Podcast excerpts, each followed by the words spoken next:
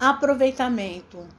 Medita estas coisas, ocupa-te nelas, para que o teu aproveitamento seja manifesto a todos. Paulo. Primeira carta ao Timóteo, capítulo 4, versículo 15. Geralmente, o primeiro impulso dos que ingressam na fé constitui a preocupação de transformar compulsoriamente os outros. Semelhante propósito, às vezes, raia pela imprudência, pela obsessão. O novo crente flagela a quantos lhe ouvem os argumentos calorosos, azorragando costumes, condenando ideias alheias e violentando situações, esquecido de que a experiência da alma é laboriosa e longa e de que há muitas esferas de serviço na casa de nosso Pai. Aceitar a boa doutrina, decorar-lhe as fórmulas verbais e estender-lhe os preceitos são tarefas importantes, mas aproveitá-la é essencial.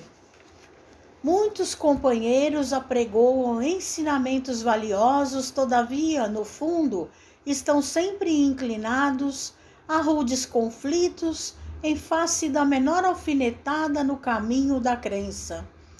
Não toleram pequeninos aborrecimentos domésticos e mantêm verdadeiro jogo de máscara em todas as posições. A palavra de Paulo, no entanto, é muito clara. A questão fundamental é de aproveitamento. Indubitável que a cultura doutrinária representa a conquista imprescindível ao seguro ministério do bem. Contudo, é imperioso reconhecer que, se o coração do crente ambiciona a santificação de si mesmo a caminho das zonas superiores da vida, é indispensável se ocupe nas coisas sagradas do espírito não por vaidade, mas para que o seu justo aproveitamento seja manifesto a todos. Mensagem de Emmanuel no livro Vinha de Luz, Psicografia de Francisco Cândido Xavier.